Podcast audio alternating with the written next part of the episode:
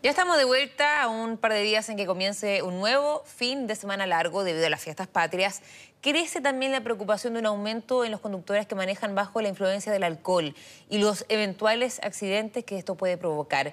Bajo la campaña de No todas las heridas se borran, la Fundación Emilia busca crear conciencia de los peligros de manejar en estado de ebriedad. Para eso vamos a tomar contacto con Carolina Figueroa, presidenta de esta fundación. ¿Cómo estás, Carolina? Muchas gracias por estar aquí. No, muchas gracias a ti por el contacto, Natacha. Carolina, primero eh, cuéntanos de qué se trata esta campaña de No todas las heridas se borran. Esta es una campaña que hacemos en conjunto con Aprocor y Auto, que han sido unos aliados en esto, y es una campaña que narra el relato de un victimario. Es una campaña ficticia porque no queremos revictimizar a ah. ninguna familia de víctimas que tenga que ver un imputado en una campaña, pero que narra básicamente que cada vez que se toman decisiones individuales, eh, que ponen en riesgo la vida de personas se afecta a la sociedad en su conjunto. En este caso, eh, el victimario efectivamente termina con la vida de su hermano en un siniestro vial por causa del consumo de alcohol. Entonces, básicamente es hacer un llamado a pensar en las consecuencias de las acciones y también a tomar un cambio cultural, un cambio de hábitos que prevenga este tipo de siniestros.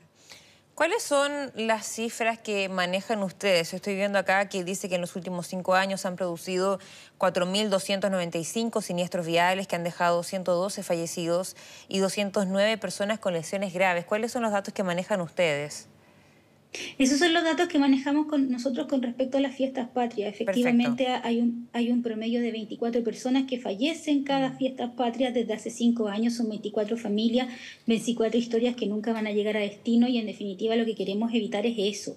Más este año, que este año 2022 se perfila como uno de los años de mayor cantidad de incidencia de siniestros viales durante la última década y la mayor cantidad de fallecidos. Hemos aumentado un 23% al último año normal, que fue el 2019, y en, realidad estamos muy preocupados de que se siga esa tendencia y que a fin de año tengamos que lamentar cifras jamás vistas en Chile. ¿Siendo la causa principal siempre eh, el consumo de alcohol?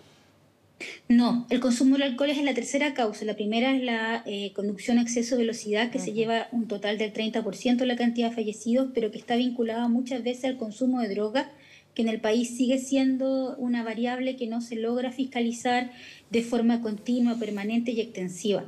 La segunda es mirar el celular, que es algo que la gente se ha acostumbrado y naturalizado, que va conduciendo y contestando mensajes o sacándose selfie, provoca siniestros viales. Y la tercera es el alcohol, que ha subido desde un 7% el año 2019 del total de siniestros a un 10% este año. Entonces, en realidad tenemos que frenar esas estadísticas porque es algo que de alguna forma nos afecta porque es una retroversión de lo que había sido la ley Emilio. Estoy viendo también en los datos que tienen ustedes que el 80% de los fallecidos fueron hombres. Ustedes ya no solamente tienen datos de, lamentablemente, de los accidentes y también de las muertes, sino que también del perfil de las víctimas, ¿no es así? Sí, tenemos un perfil de las víctimas bastante centrado en lo que es la variable de género. Yo creo ah. que la variable de género está eh, presente no solamente en los fallecidos, sino también en el tipo de imputado. Te doy un ejemplo. Claro. El 96% de los imputados por conducción en estado de ebriedad también son hombres. ¿Y hay alguna edad? sí, hay, un, hay dos edades, que va de los 18 a los 30 años y la segunda de los 40 a los 50, que es esa persona que dice yo siempre he manejado apurado y por lo tanto puedo hacerlo y piensa que nunca le va a pasar nada pero termina pasando y esto pasa con mayor frecuencia de la que nos gustaría. Acá tenemos resaltado, dice 50% teme más al control de carabineros. Explícanos esa situación, por favor, porque claro, sabemos que en las fiestas patrias hay mayores controles de seguridad, pero de todas formas siguen pasando estos accidentes y estas personas que están manejando en estado de ebriedad o exceso de velocidad, entre otras causas. Esa, esa, esa estadística es bien interesante porque cuando uno les pregunta qué, qué teme más, perder a alguien en un siniestro vial o una característica, y ellos dicen que le temen más al control de carabineros, o sea, no ah. está dentro de la eh, que efectivamente deberíamos temer a perder a alguien en las vías o causar lesiones graves gravísimas a terceros. Eso no está dentro de la mirada, de la perspectiva de lo que es la siniestralidad vial y el tránsito. Y es preocupante, o sea, es preocupante también porque si le temen al control de carabineros deberíamos entonces intensificar la fiscalización, que es un tema sumamente pendiente en el país, el aumentar la fiscalización. De todas formas, eso también deja claro que hay una mirada eh, diferente a una situación, ¿cierto? ¿Qué crees tú que debería pasar para que haya efectivamente más conciencia? Es decir, sabemos que hay accidentes, sabemos que lamentablemente hay muertes, pero hay personas que siguen manejando bajo la influencia del alcohol, mirando el celular, sabemos que eso propicia accidentes. Entonces, ¿qué crees tú que sería lo más efectivo para generar un cambio de chip en la mente? Yo creo que primero ver esto como un problema integral y multivariable. No, efectivamente, no hay una solución única para este tipo de problemática. Necesitamos hacer campañas de difusión permanentes en el año, no centradas solamente en fiestas patrias, sino que todo el año. También campañas regionales. Te doy un ejemplo. Yo vivo en la ciudad de Viña del Mar y la mayor incidencia de siniestros durante el verano. Deberían haber campañas regionales llamando a la prevención en aquellas regiones efectivamente que tienen meses donde se establece mayor cantidad de siniestros. Además, educación vial en los cursos de tercero y cuarto medio y también de séptimo octavo, que no solamente te enseñará a ser buen conductor, sino que buen ciclista, buen peatón, buen usuario de la vía. Y una sensibilización constante de la población. Esto no es un problema que aqueja a algunos. En realidad tú tienes el 67% de probabilidades por toda tu vida, si vives hasta los 80 años, de estar en algún círculo de víctima de siniestro vial. 67%. Mira, altísimo. Es muy alto. O de conocer a alguien que ha sufrido un siniestro vial. Entonces es altísimo. Y por último, la fiscalización. Yo de verdad hago un llamado a las agencias estatales a invertir en instrumentos de fiscalización para carabineros porque efectivamente no dan abasto con la dotación, pero necesitamos mejorar los instrumentos de medición, mayor tecnología, fotorradares, que se promulgue la ley CATI, etcétera. Son una multiplicidad de cosas que nos permitiría disminuir la siniestralidad vial. ¿Dónde eh, han identificado ustedes que se reportan más accidentes de este tipo? Uno podría decir la región metropolitana o puede ser otro lugar, y ese, si es en zonas más rurales o más urbanas.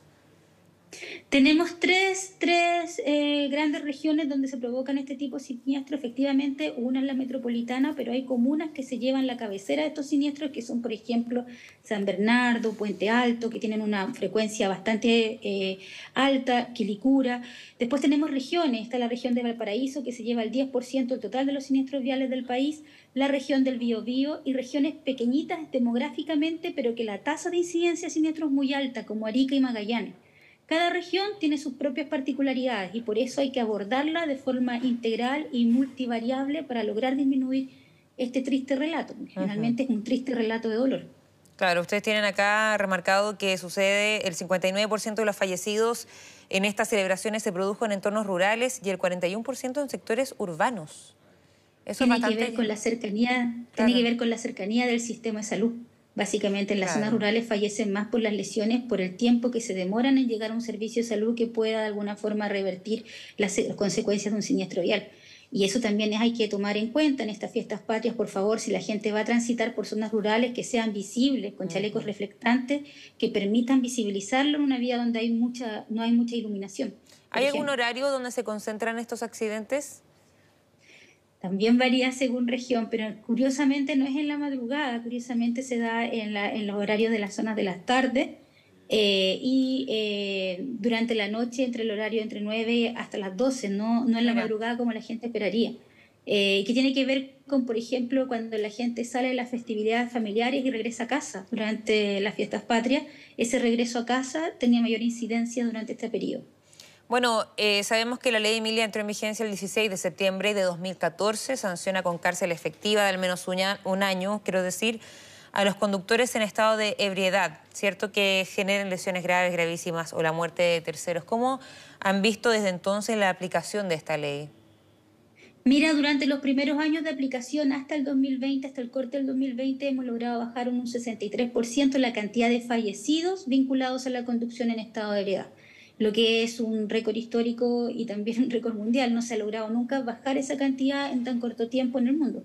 Pero estamos muy preocupados porque efectivamente durante este año 2022 eh, las cifras nos indican otra cosa, las cifras nos indican un aumento y es por eso que es necesario reforzar los mensajes preventivos, hacer alianzas entre las organizaciones civiles y lo privado que nos permitan difundir de mayor manera y con mayor extensión este mensaje de que si usted toma no maneja, si consume drogas no maneja, no lo hace a exceso de velocidad, etcétera, que nos ayuda a bajar esta triste cifra. O sea, ustedes ven una baja desde el año 2014, desde que entra en vigencia la ley Emilia, pero probablemente en la pandemia vieron un alza. Entonces tengo dos preguntas para ti. La primera es a qué se debe o cómo lo atribuyen ustedes el hecho de esta baja tan fuerte? ¿Crees que la gente tiene más conciencia de las penas que podría enfrentar si es que, por ejemplo, utiliza el celular o maneja en estado de ebriedad, etcétera, desde que comenzó la vigencia de esta ley?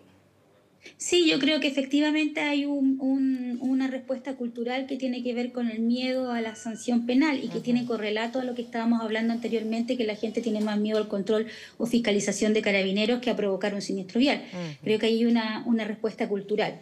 Y es por eso mismo que la respuesta cultural tiene que ir de alguna forma dependiendo de las campañas de difusión que diga cuáles son las sanciones asociadas y también avanzar en otras tipologías en la ley de tránsito. Y quiero decir nada más que ayer se aprobó en el Senado la legislación eh, que sanciona penalmente las carreras clandestinas y también que sanciona penalmente eh, la conducción de exceso de velocidad temerario. Entonces ha ido avanzando lentamente, pero necesitamos más fiscalización para que la ley no sea letra muerta. ¿A qué le debes, si es que han visto una baja, a que en los últimos, o en el último año más bien, haya subido. Tú dices eso, finalmente que ven con preocupación este tema de los accidentes porque ven que ha aumentado, iba a la baja y ha subido este último año. Sí, falta fiscalización. Durante todo el periodo pandémico nos hacía fiscalización, eh, especialmente de alcotel por el uso de la boquilla. Cuando te hacen fiscalización de alcotel usas boquilla y eso podía provocar riesgo de mm. COVID, así que se, se bajó, pero de una forma casi a cero durante la pandemia y ahora recién se están retomando los índices de fiscalización desde antes del 2019. ¿Y los accidentes de ahora se asemejan a los del a los de antes de la pandemia o ha aumentado más? Porque te lo pregunto porque cuando estábamos en la emergencia sanitaria y se comenzó a flexibilizar un poco el tema, vimos que también los conductores se estaban manejando de otra manera, quizás un poco más violentos eh, al volante y eso fue percibido por gran parte de la ciudadanía. ¿Crees que eso fue un factor? Es un factor efectivamente la violencia vial que aumentó de forma sostenida durante el periodo pandémico. Entonces efectivamente es una variable que teníamos que comenzar a visibilizar y tenemos que también comenzar a entender para ver dónde atacamos esa variable y que se reduzca eh, el contenido de la violencia vial. Bien, Carolina Figueroa, muchísimas gracias por su tiempo. Esperemos que mm, no veamos tantos accidentes este fin de semana y que podamos celebrar de la mejor manera y con la seguridad correspondiente. Que estés muy bien. Buen día. Buen día, muchas gracias.